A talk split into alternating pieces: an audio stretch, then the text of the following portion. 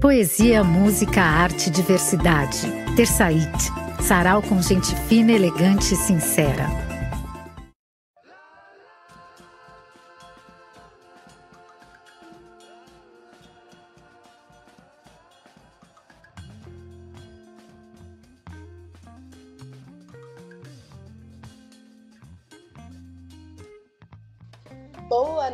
Noite, galera que está sintonizada aqui na nossa web rádio, a Rádio da Rua.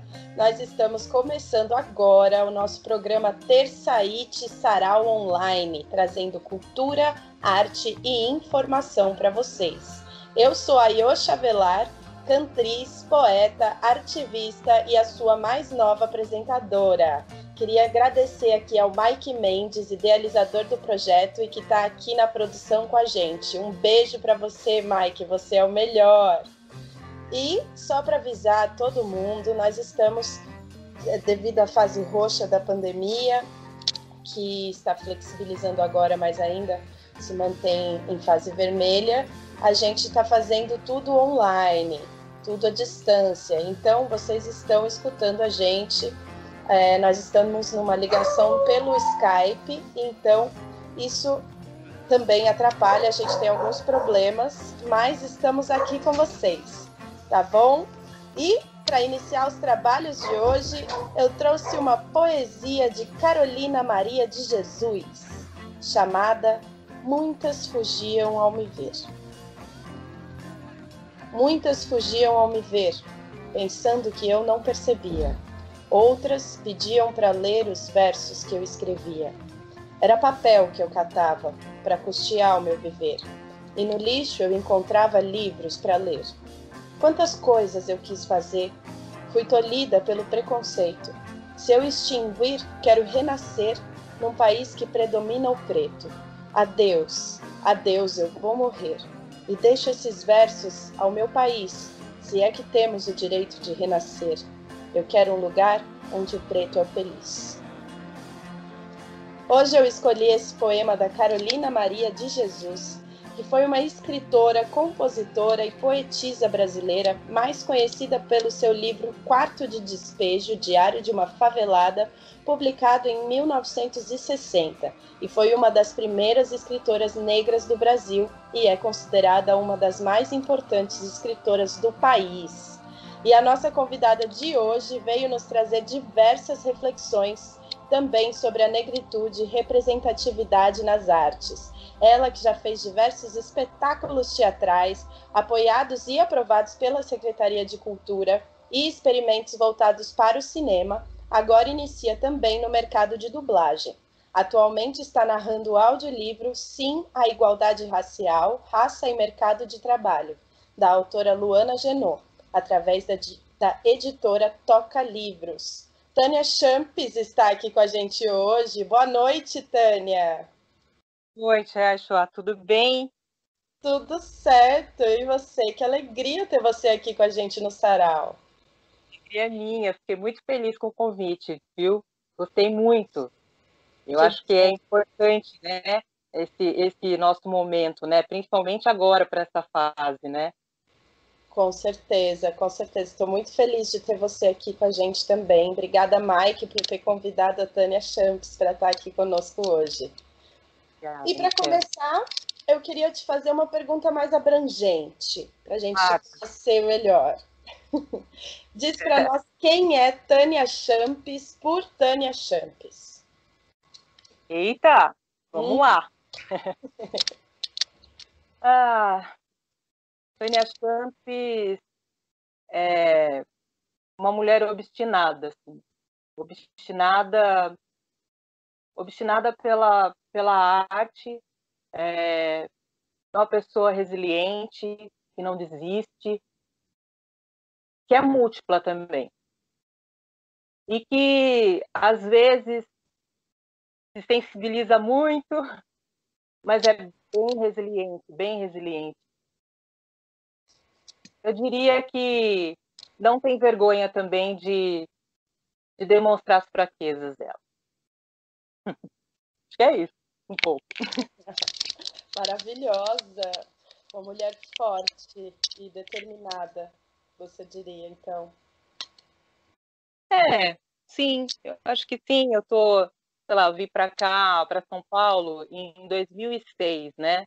Em 2006 eu vim para São Paulo. Eu vim para São Paulo, assim, sem conhecer ninguém, saí de uma cidade do interior de São Paulo, Itatinga, 18 mil habitantes, vim para cá e fiz uma história aqui. Então, eu acredito que eu sou muito obstinada mesmo, eu sou muito. eu sou muito. Eu insisto muito, sabe? Uhum. E sou apaixonada por São Paulo. Eu sou realmente apaixonada por São Paulo. Olha só, que incrível! E você é atriz, você se formou em São Paulo ou você começou em Itatinga, depois veio para cá? Como é que foi isso? Como é que Cara, foi esse processo? Como sim, é? intuitivamente, intuitivamente, acho que eu já fazia Itatinga, mas eu não, eu não dava nome para isso, sabe? Uhum. Eu fazia, assim, é uma experiência é, que é de infância, mas eu acho que é válido falar. Eu, eu aos nove anos, frequentava a igreja presbiteriana e lá eu decorava todos todas as músicas e recitava, cara. Ninguém fazia isso, eu fazia. Ninguém me aguentava, sabe? Com nove anos eu recitava ah, os hinos da, da que, que, os pastores me davam lá, recitava. Então, acho que a minha vida na arte começou ali, porque, querendo ou não, isso é um meio muito. É, que estimula muito, né? Então, é, eu tive essa coisa mais intuitiva na infância, e depois, quando eu vim para cá, eu realmente me formei. Me formei pelo Senac São Paulo. É, mas também fiz parte de um grupo de teatro amador em uma companhia. Comecei em 2007 e até 2013 nessa companhia. Em paralelo, eu fui fazendo também o curso, né? Porque, enfim, depois disso eu fui convidada realmente para fazer parte de um projeto profissional. Então, uhum. eu achei que realmente deveria aí ter uma formação. Então, foi depois disso que, que as coisas começaram a caminhar. Enfim, achei importante falar desse lance da infância, sabe? Porque às vezes a gente não valoriza, é... mas a gente já está fazendo arte, né? A gente faz e às vezes não percebe, não consegue nomear, né? Ah, com certeza. Com certeza.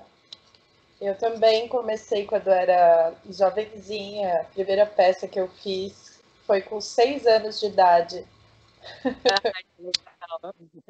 eu fazia uma fadinha, mas, mas já conta, né? Foi ali onde a, o bichinho, né? Que dizem que o bichinho do teatro pica a gente. Sim, sim. Ele ficou ali. E então você começou a sua, o seu processo já de atriz né, na arte em Itatinga já desde criança, mas você veio realmente a trabalhar profissionalmente em São Paulo. Como é que foi essa trajetória? Você se formou no Senac e aí você conseguiu trabalhos profissionalmente? É, como que foi esse processo? Como é que você se sentiu ao chegar em São Paulo e se deparar com um ponto de arte, né? Um, um ponto efusivo de arte. Como é que foi? É, eu acho que eu já vinha assim pensando nisso, sabe? É, eu tinha minha luta, né, pela sobrevivência, trabalhei bastante, mas no paralelo eu sempre procurava alguma coisa, né? E na verdade começou com uma companhia de teatro amador, assim, a Bola de Neve. Eu fiquei lá durante sete anos, não, cinco, cinco anos. E aí um profissional me convidou para fazer parte de um, um projeto aprovado, enfim, apoiado pela Secretaria da Cultura. E aí eu comecei a estudar. Foi depois disso que eu comecei a estudar. Eu, eu fiz o curso depois, e aí eu ingressei nesse projeto. E esse projeto foi extremamente importante para mim. Um projeto onde eu consegui é, ter a experiência mesmo da temporada de três meses no teatro, sabe? Eu fiquei no Teatro MUBI durante três meses. Foi muito especial esse, esse tempo. É, eu fiz um espetáculo chamado Éfeso, ele tratava muito da estética medieval e falava da, dos homens das cruzadas, e eu tinha um personagem que questionava muito é, o fato das pessoas matarem em nome de Deus. Eu achava esse personagem extremamente interessante, ele era bem caricato, mas eu conseguia colocar muita coisa nele, porque muitos dos questionamentos que ele tinha, eu tinha com relação a muitas coisas. Então, ele conseguiu ganhar muita humanidade, sabe? Então foi muito muito especial para mim esse projeto, sabe? E e aí as coisas foram acontecendo. Aí depois eu fiz o Éden, que a gente fez e ficamos três meses no Teatro Augusta. Foi bem importante também. Eu tive um personagem de destaque lá.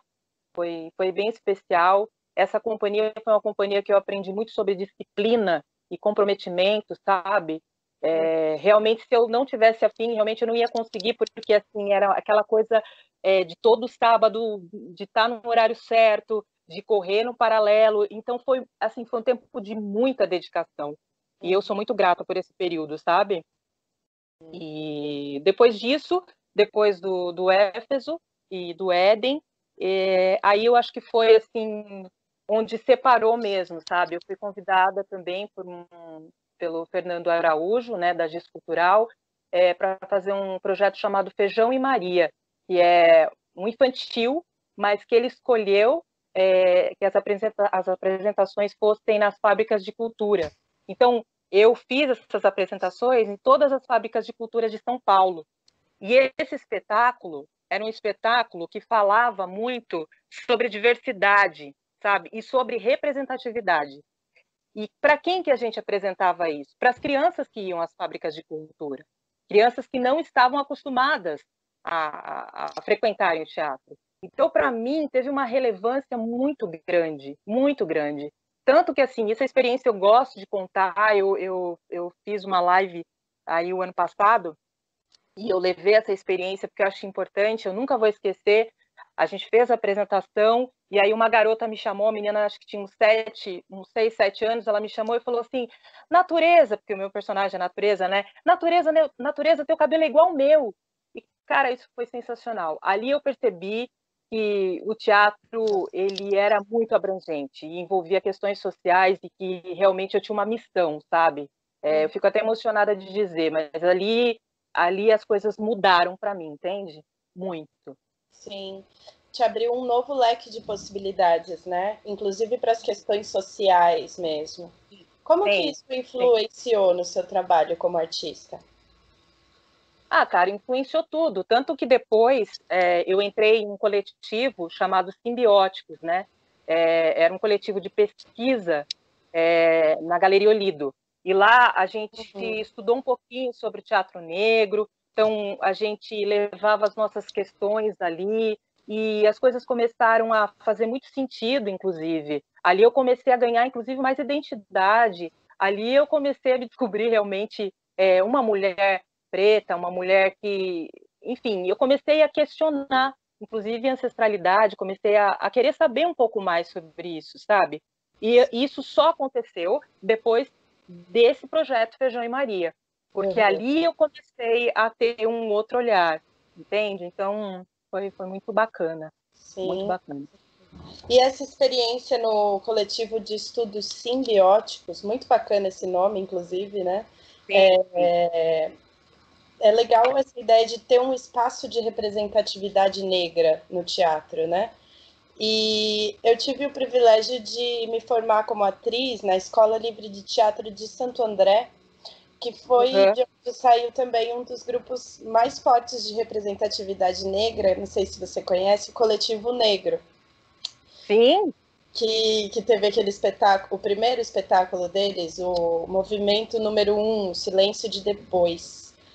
Eles abordavam a temática da diáspora África no Brasil, é, África-Brasil e os, os resquícios que isso deixava no Brasil atual, as políticas de exclusão social. Eu queria saber mas, o que, que você acha sobre esse assunto, enfim, que, que, qual a sua opinião? É, eu acho, é, assim, eu vou contar uma experiência, porque eu acho que eu acho que vai, vai trazer mais é, clareza, sabe? Eu nunca, eu queria, eu sempre, desde pequena, eu queria saber muito sobre a vida do meu avô, sabe? O meu avô, ele é, é né, italiano, e ele casou com a, com a minha avó, que era negra, e eu sempre quis muito saber sobre a vida dele, sabe? Sobre o histórico dele, o sobrenome dele. E assim, eu nunca quis, eu nunca me interessei e nunca ninguém ao meu redor se interessou em saber sobre a família da minha avó, sabe? porque parece que a gente não tem um sobrenome, sabe? A gente não, é, não consegue é, entender de onde a gente veio, sabe? Uhum. Justamente por isso, né? Porque a gente, é, né, fomos invadidos, né? Então, a gente não sabe de onde a gente é, a gente, a gente, a gente só veio, sabe? Eu acho que isso, sabe? É, essa coisa da ancestralidade nos foi é, tomada, né? Uhum. Sim, com certeza. É muito bonito esse espetáculo, inclusive. Eu nem sei se eles têm online, mas é um espetáculo bem forte que fala bastante sobre isso. É... Eu acho muito interessante, porque a gente está sempre aprendendo também, né? É, como pessoa branca, é sempre importante estar escutando as experiências e as vivências e o que as pessoas negras têm a dizer, tanto sobre a história quanto sobre a atualidade, porque a gente está sempre aprendendo, né? Para não, não cometer os mesmos erros. Sim. E a gente também, viu? A gente também, é o que eu falo, é um aprendizado constante, assim. É, muitas vezes é, eu me pego é, tendo atitudes ou dizendo coisas que eu falo, meu Deus, tipo, isso a gente aprende, né? É, é complicado. A gente sente. Eu sabia, eu sabia é, sentindo, mas eu não tinha conhecimento, sabe? Preconceito eu sempre senti, mas eu não tinha conhecimento sobre. Então, é, é, eu, eu, achava que eu tinha um problema, entendeu? E na verdade eu não tinha um problema, eu só sentia o problema, entende? Então, foi é mais, mais ou menos isso. Mas essa, esse último espetáculo, né, que, que eu, eu digo que foi Feijão e Maria, ele me, ele me abriu muitas, muitas oportunidades e, e visão, assim, com relação às questões sociais, e foi bem importante, bem importante mesmo. E o cinema também, né? Eu fiz dois anos de cinema com o Fernando Leal.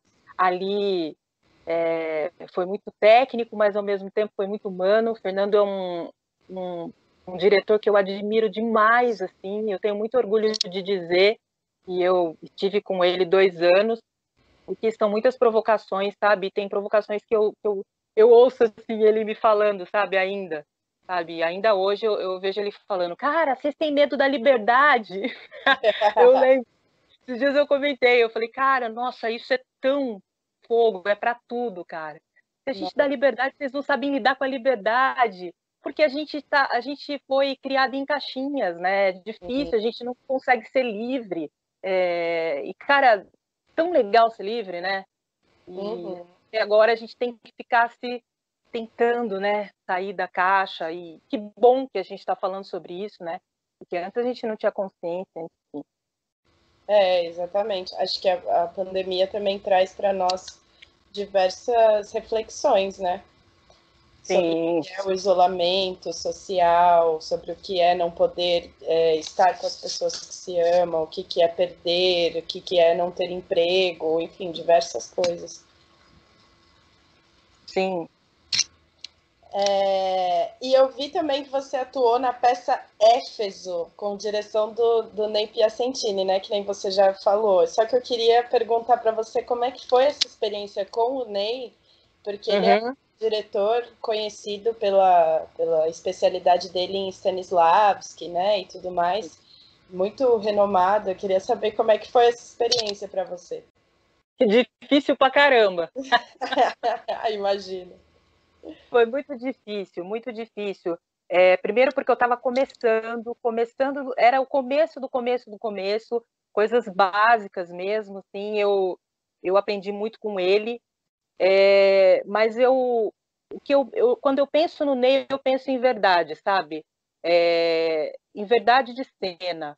É, para mim isso ficou e fica para sempre, assim, quando Qualquer cena que eu percebo que eu estou fazendo uma coisa que está fora daquilo que eu realmente quero fazer, aquilo me vem, já bate Ney, já bate Stanislavski, já. Então, assim, foi um tempo difícil, mas foi um tempo de muito aprendizado com ele, viu? Uhum. É, ele é maravilhoso, ele passava muitos exercícios é, para a gente, é, pensando mesmo nesse método Stanislavski, em tudo, e, e foi um tempo. Não era fácil, não era fácil. Porque imagina, você é, é o que eu acabei de falar, a gente está cheio de camadas aí, né? Muitas camadas. Então, assim, mesmo no exercício, para você conseguir essa, essa, essa verdade é, sem, sem, sem interrupções, né, é, desse nosso externo, era complicado. Mas foi um tempo de muito aprendizado, viu? Muito. Eu tenho muito orgulho de dizer. Ele, ele não, na verdade, ele não foi diretor, ele foi o preparador. Nossa, deve ter sido incrível. Porque é isso, né? A gente está sempre aprendendo, né? E, e, também ter a oportunidade de aprender com uma dessas pessoas que se especializou, né? É sempre importante. Sim. Maravilhoso, maravilhoso. Eu lembro que ele dava, ele, ele passava para cada exercício, né? Então eu tinha cena e antes eu tinha que construir toda uma cena antes da própria cena. Isso era tão fantástico, cara. Isso era tão legal. Era difícil no começo, mas depois você começa a entender o porquê, sabe? Uhum. Ele realmente é maravilhoso. Eu tenho, nossa, tenho orgulho de dizer. Ele me preparou aí no, no primeiro espetáculo que eu fiz na minha vida profissional. Olha só. E eu tô, Eu estou aqui vendo. O Mike pediu para eu te fazer uma pergunta, olha só. Hum. Para você falar um pouco sobre a poesia que você fez sobre a liberdade do cabelo, do existir, que você ah. fez no Sarau do Terçaíte, lá na Vila Madalena. Ai, que legal, ele lembrou disso. Legal, foi mesmo. Eu fiz, eh, eu não lembro dela agora toda, mas eu posso dizer o contexto que eu contei um pouco da minha história, de quando eu era pequena, de como a minha mãe penteava meu cabelo, é, de como era, por exemplo, quando é, eu estava com as minhas amigas e aí eu via todo mundo é, diferente, né? E aí era meio ridicularizada de um jeito diferente que eu não percebia que era ridicularizada, sabe? Mas era. E aí eu fiz isso e aí depois eu falei do depois, depois que eu apresentei nesse sarau, eu fui para uma feira, esqueci de falar isso para vocês, eu fui para uma feira chamada Embeleze, que é uma, é uma, acho que é uma das maiores feiras de beleza aí, né, de São Paulo. E aí a Cris, a Cris Oliveira, da Companhia das Tranças, me chamou para recitar essa, essa poesia nessa uhum. feira da Embeleze. Foi muito significativo, foi super significativo, porque eu falei de toda essa experiência, essa experiência que eu tive, e depois no final eu dizia que é, estar com o meu cabelo natural era um ato político, né? Sim. Porque não era só estética, né? Era, era um ato político, foi bem, foi bem legal. Nossa, eu não tinha lembrado dessa feira da Embeleze, foi, foi bem significativo, foi bem legal isso, bem legal.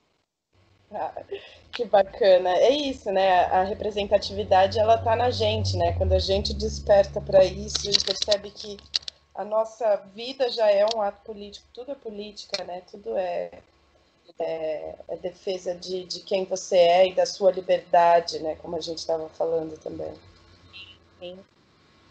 E atualmente você está narrando o audiolivro Sim à Igualdade Racial, Igualdade e Mercado de Trabalho. Você começou a, da, da Luana Genot, certo? E aí certo. você começou é, a dublagem como? Como que a dublagem entrou na sua vida?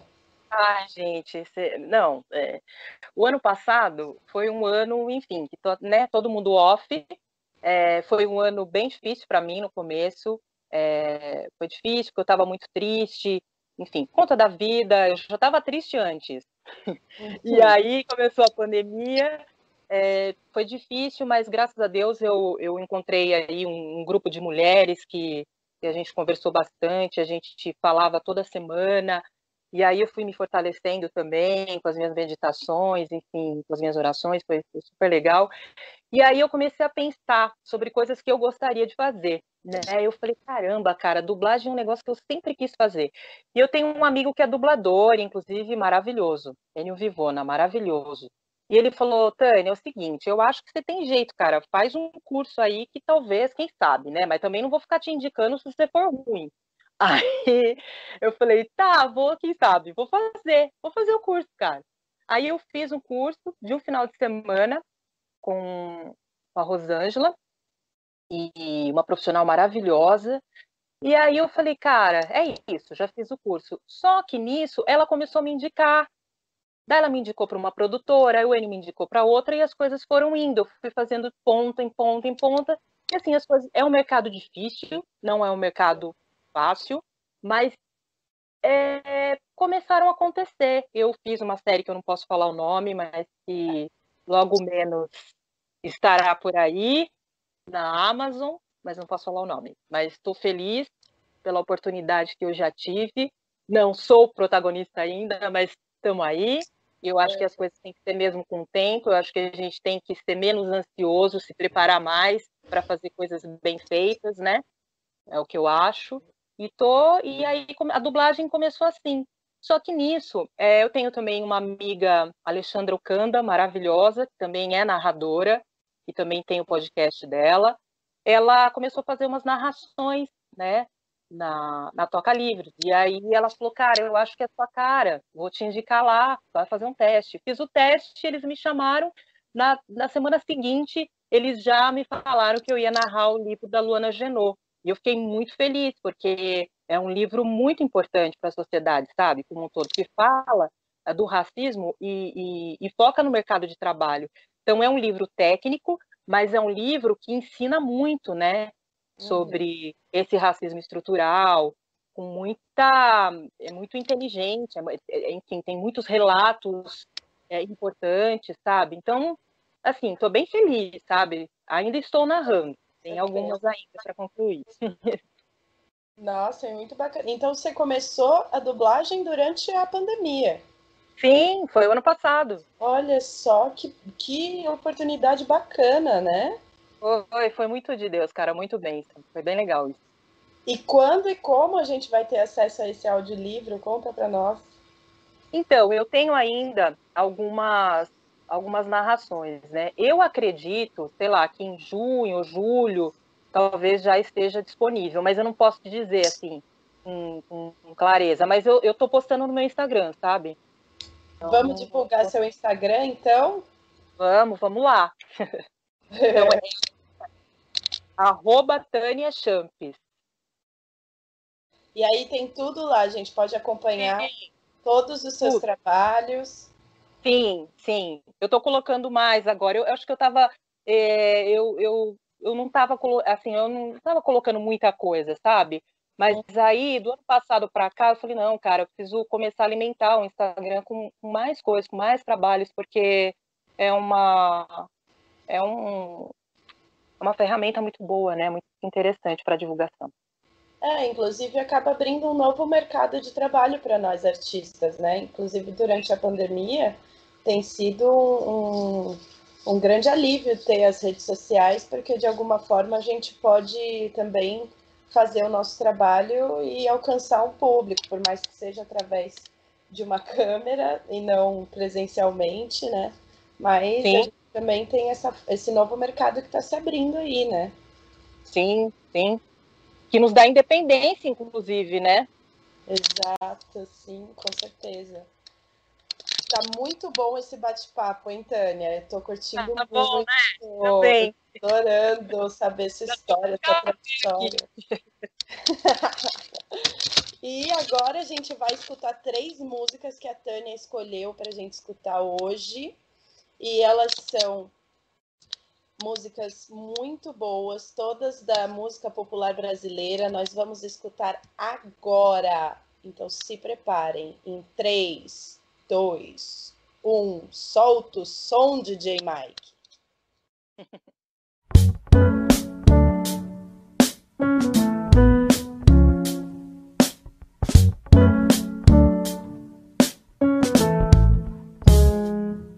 Sempre ouvi que pro dia ser bonito tem que estar tá ensolarado. Que não há nada pra se ver quando amanhece nublado. Que é triste, é deprê, é preguiça. Mas tem coisa na vida da gente que só se entende quando o tempo fecha. Tem poema que mora escondido num choro contido na falta de ar. Oh, deixa, deixa vir o dia cinza versos de neblina dos retalhos cura pra quem chora.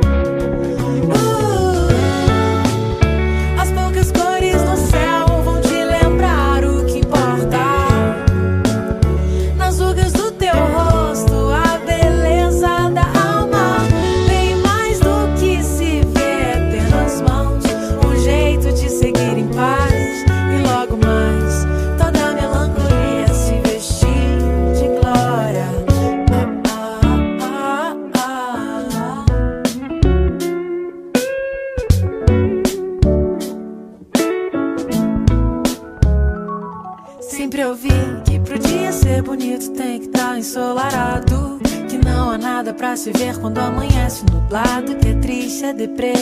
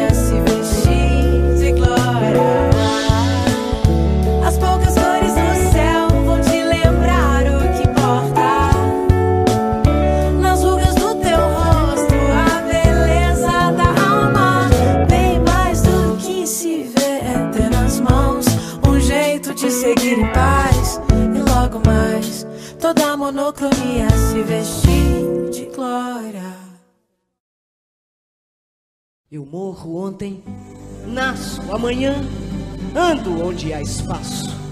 O meu tempo é quando és um senhor tão bonito quanto a cara do meu filho. Tempo, tempo, tempo, tempo. Vou lhe fazer um pedido. Tempo, tempo, tempo, tempo. Compositor de destinos, tambor de todos os ritmos. Tempo, tempo, tempo, tempo. Entro no acordo contigo. Tempo, tempo, tempo, tempo. por seres tão inventivo e pareceres contínuo. Tempo, tempo, tempo, tempo, és um dos deuses mais lindos. Tempo, tempo, tempo, tempo.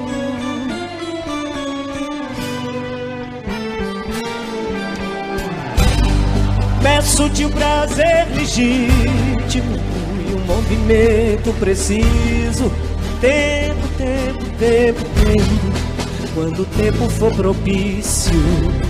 Tempo, tempo, tempo, tempo.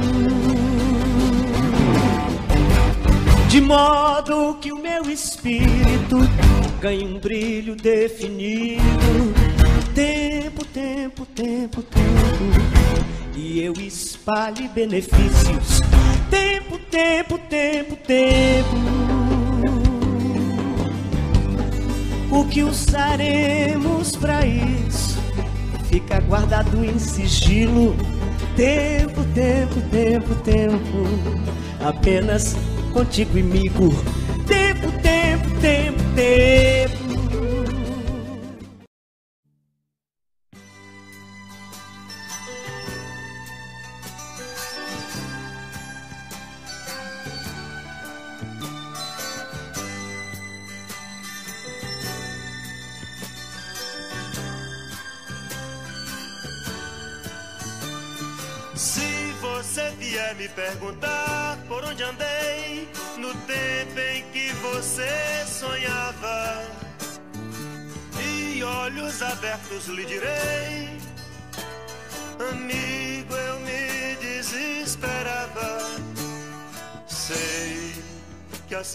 Falando pensas que esse desespero é moda em setenta e seis, mas ando mesmo descontente, desesperadamente eu grito em português.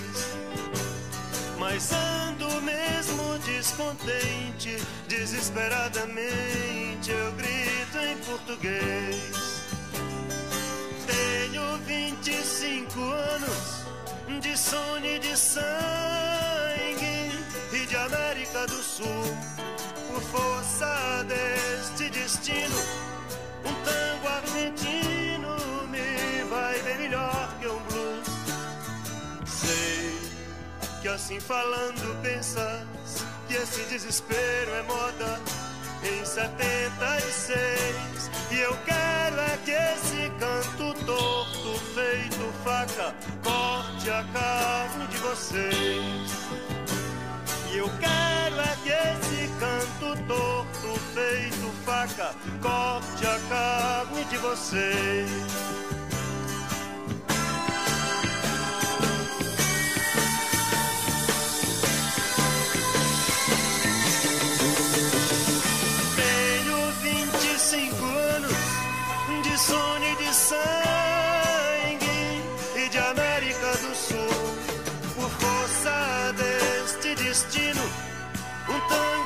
destino me vai bem melhor que o blues.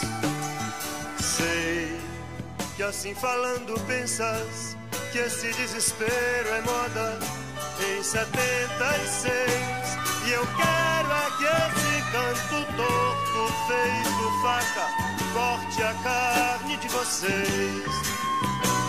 E eu quero é que esse canto torto feito faca corte a carne você.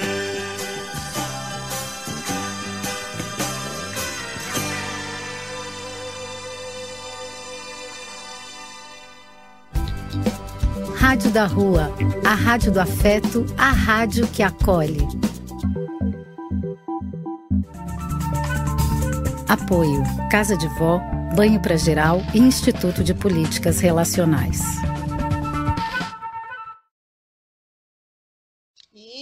Estamos de volta aqui com o programa Terçaite Sarau Online. Vocês acabaram de escutar A Palo Seco, do Belchior, Monocromia, da Lorena Chaves e Oração ao Tempo, de Caetano Veloso. Para vocês que acabaram de chegar, nós estamos aqui com Tânia Champs. Ela está aqui, ela é atriz, dubladora e está aqui com a gente contando sobre as experiências experiências e vivências da vida dela, Tânia Champs.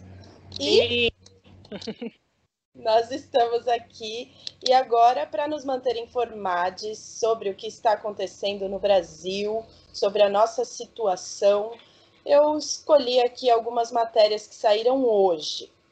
A primeira manchete publicada pelo portal UOL é Bolsonaro retruca ao ouvir reclamação sobre estados e diz: Não sou ditador. Na conversa em frente ao Palácio da Alvorada, um dos seguidores pediu para Bolsonaro dar atenção ao Rio de Janeiro em relação à problemática política, mas o presidente disse que estados e municípios tinham outras pessoas eleitas para tomar conta dos problemas locais.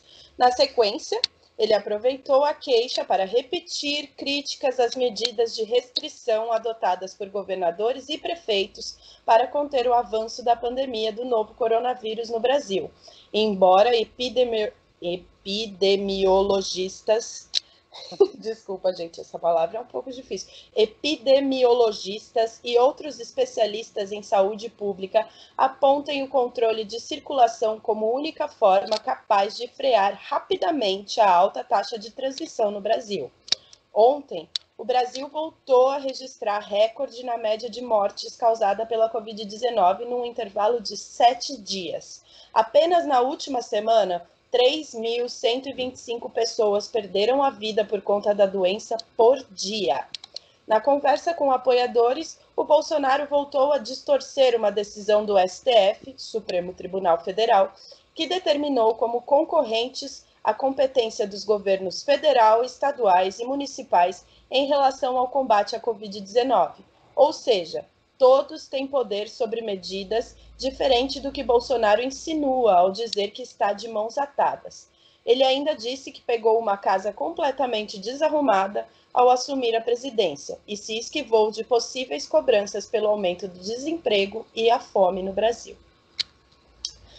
Pois é, Tânia, estamos cercadas. É, difícil, né, cara? É, é, o que dizer, né? é difícil, né? Eu, fico, eu acho que eu fico sem palavras toda vez que eu leio uma notícia que tem palavras do Bolsonaro, é, a forma como ele diz, pelo menos, sempre me deixa assim, sem palavras, eu não, não sei nem o que dizer. Mas, enfim, vamos à segunda matéria, que foi publicada pelo portal Terra e tem a seguinte manchete. STF julgará queixa-crime de genocídio de indígenas e quilombolas contra Bolsonaro. A ministra Carmen Lúcia pediu ao presidente da corte, Luiz Fux, que o caso fosse incluído na pauta de julgamentos, mas ainda não há data marcada para a discussão. O pedido de Carmen foi registrado no dia 9 de março, quatro meses depois de a ministra ter determinado, seguindo o parecer da Procuradoria-Geral da República, o arquivamento da notícia crime que foi apresentada à corte pelo advogado André Magalhães Barros. O advogado sustentava que Bolsonaro tinha total consciência de que vetar aos povos indígenas e às comunidades quilombolas o acesso universal à água potável no meio de uma pandemia da Covid-19 é um crime de genocídio. Ao pedir ao STF o arquivamento da queixa-crime, o chefe do Ministério Público Federal, Augusto Aras, sustentou que não havia como concluir que o presidente, quando vetou o dispositivo da Lei 14021 de 2020 sobre o acesso à água potável, fora movido pelo dolo específico do crime de genocídio, consistente na intenção de exterminar o grupo de seres humanos. Segundo o Procurador-Geral da República, o veto ocorreu pelo fato de não ter sido feita a estimativa do impacto orçamentário e financeiro de despesa decorrente da disponibilização de água potável para comunidades tradicionais. Ah, é. O caso acabou sendo enviado ao plenário virtual da Corte, no qual os ministros depositam seus votos eletronicamente sem as discussões. E o julgamento do caso teve início no dia 11 de dezembro, mas três dias depois o ministro Edson Fachin pediu destaque, enviando o caso para análise dos ministros em sessão, que atualmente é realizada por videoconferência. Ai, ai, ai. É muito difícil, né, cara? Desumano, né? Eu diria que é desumano. Acho que tá faltando bastante humanidade aí, né? Difícil. Com certeza, tá faltando humanidade nesse nisso tudo, em tudo que está acontecendo, ainda mais num momento como esse de crise sanitária, crise econômica. O que a gente mais precisava estar atento é a vida das pessoas, né, ao bem-estar das pessoas. E parece que isso é a última preocupação do governo é. atual. É, isso dá muita tristeza, sabe? É, isso realmente é, a gente tem que ficar firme, porque cada notícia dessa parece que é putz, é difícil, mas a gente tem que ficar firme, porque senão desmorona, né? Complicado. Exatamente. A gente tem que se manter firme. E para finalizar, a última manchete é do portal R7. Seis em cada dez casas brasileiras vivem hoje em insegurança alimentar quase três quintos dos domicílios brasileiros apresentam algum grau de insegurança alimentar no último quadrimestre do ano passado. Outros dois quintos diminuíram o consumo de alimentos importantes, como carnes e frutas. A situação mais grave está no Nordeste. Lá, 73,1% das casas registraram insegurança alimentar no período. Os números constam de estudos de pesquisadores da Universidade Livre de Berlim, na Alemanha, em parceria com a Universidade Federal de Minas Gerais e com a Universidade de Brasília. A pesquisa, cujos resultados foram divulgados nesta terça-feira, foi feita entre novembro e dezembro de 2020. O levantamento mostrou que 59,4% dos domicílios brasileiros estavam em situação de insegurança alimentar no fim de 2020 Nesse caso, há falta de alimento. As pessoas que convivem na casa, incluindo as crianças, passam fome. Os números apresentados agora mostram que a pandemia e a situação econômica do país nos últimos anos pioraram a alimentação dos brasileiros. Renata Mota, professora de sociologia na Universidade Livre de Berlim e uma das responsáveis pelo estudo, afirma: os efeitos da desaceleração da economia desde 2015 não foram como quando houve a queda do PIB com a crise financeira mundial de 2008, mediados por políticas sociais anticíclicas de garantia de renda. A pandemia veio neste caldo e tornou ainda mais visíveis as consequências das escolhas políticas recentes do país. O trabalho das universidades mostrou que 63% dos, do, dos domicílios entrevistados declararam ter utilizado o auxílio emergencial em 2020 para compra de alimentos. Por isso, o fim do benefício em dezembro e o seu retorno agora em valores bem mais baixos causam preocupação.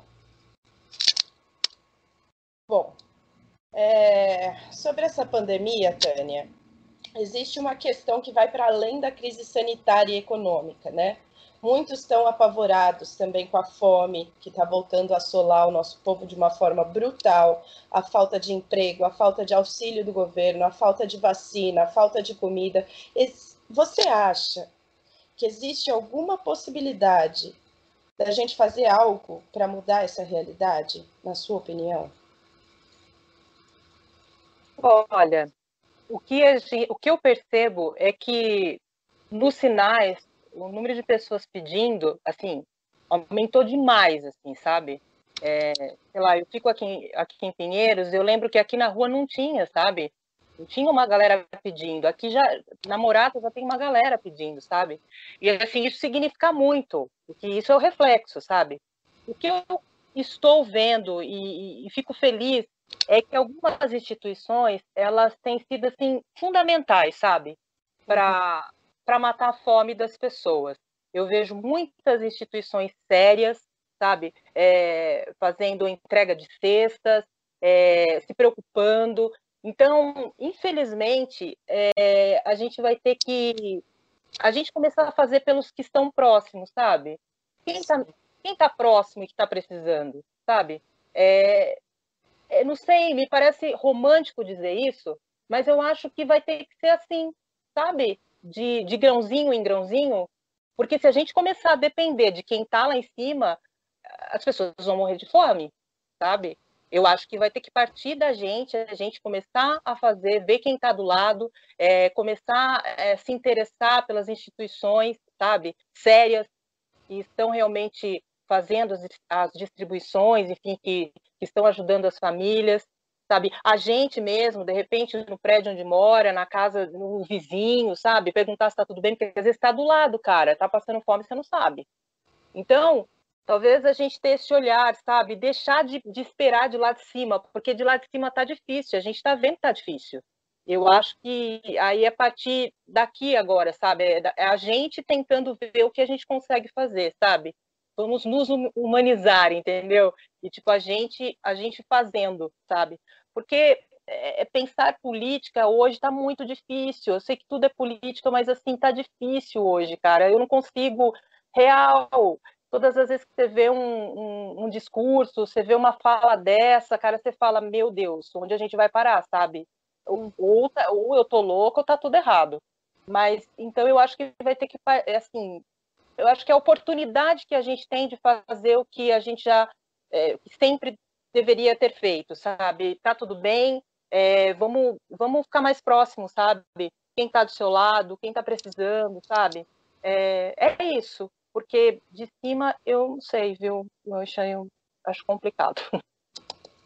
É muito complicado, mas eu acredito muito nisso também, Tânia, da gente criar uma rede de apoio entre nós, é, eu acho que essa é a única forma da gente não só ajudar, mas também de trazer informação, sabe? Acho que a gente chegou nesse ponto que estamos agora muito por falta de informação, por falta de acesso à informação, por falta de acesso à política, sobre o que é política, consciência de classe, diversas coisas que não são abordadas no sistema educacional, que não são abordadas no nosso dia a dia, inclusive. Né? Então, a gente precisa também, é, para além de, de, criar essa rede de apoio é, para ajudar as pessoas que estão passando dificuldade, também trazer acesso a essas informações, que são os movimentos sociais que estão fazendo por elas, né? São os movimentos de cidadãos que estão fazendo por elas, e não partidos, e não políticos, é, enfim, a gente precisa voltar a perceber esses movimentos para se fortalecer como povo. É, e... A gente começar a fazer política, né? Porque na verdade isso é política, né? Tudo é política, né? Às vezes a gente a gente esquece um pouco disso, né?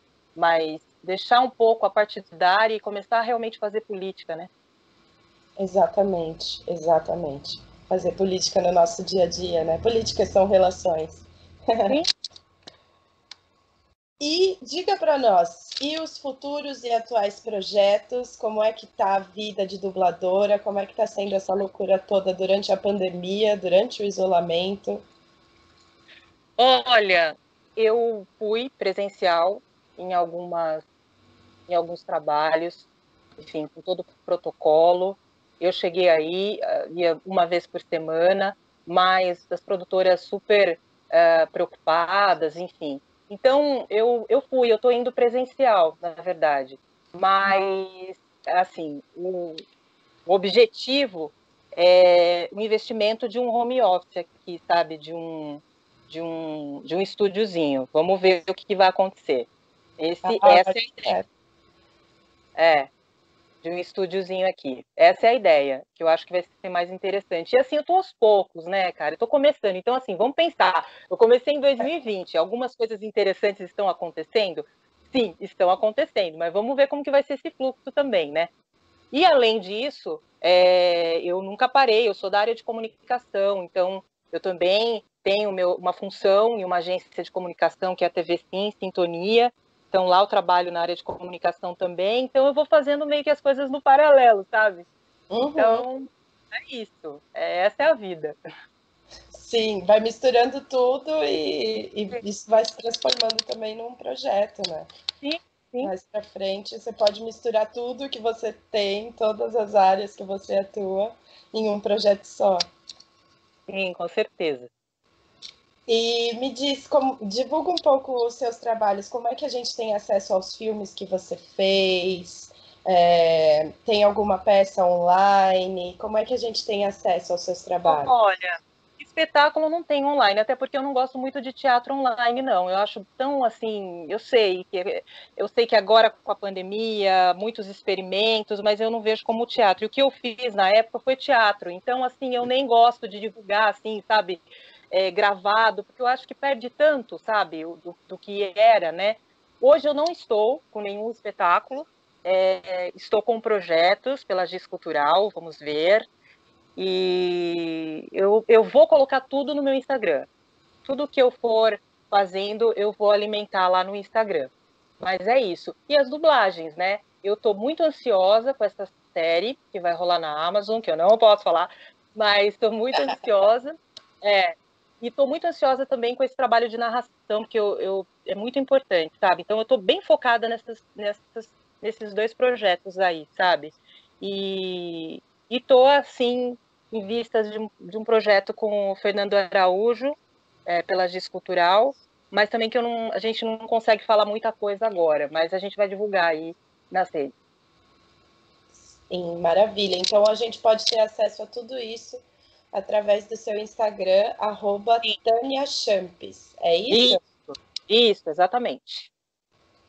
Olha só, Tânia, eu queria agradecer muito a sua presença aqui. Eu estou muito feliz de escutar a sua trajetória, de ouvir a sua opinião, de saber um pouco mais sobre as suas experiências como artista. Estou saindo daqui também transpassada, também transformada pela sua história.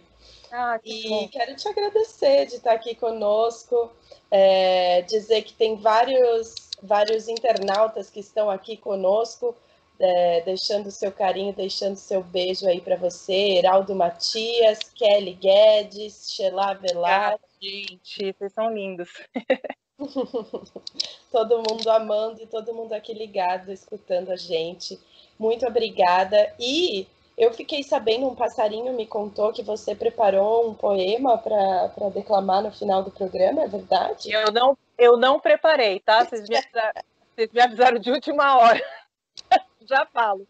Mas é um poema maravilhoso que eu gosto, que eu tenho aqui no meu Face, eu vou ler. Ele é maravilhoso, eu gosto muito. Fiz até umas fotos e coloquei do Minha Couto. Deixa eu entrar lá para eu, eu ler, eu amo. Só um minutinho, gente. Tá bom. Então, enquanto isso, eu já vou deixar aqui o meu abraço a todo mundo que está escutando a gente. Um abraço para o Mike Mendes, pessoal da Rádio da Rua, minha mãe, Um beijo, um beijo para todo mundo. Muito obrigada por estarem aqui conosco e até o próximo Terçaite, terça-feira, às nove e meia da noite, com a sua mais nova apresentadora, Ayosha Velar.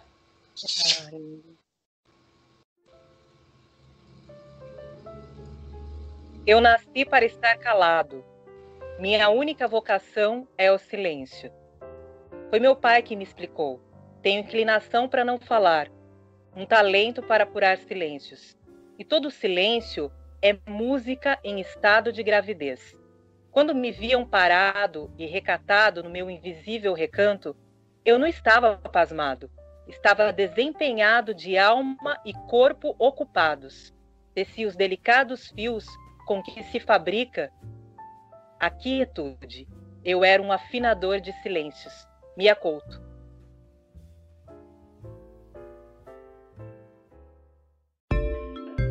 Poesia, música, arte, diversidade. Terçaite. Sarau com gente fina, elegante e sincera.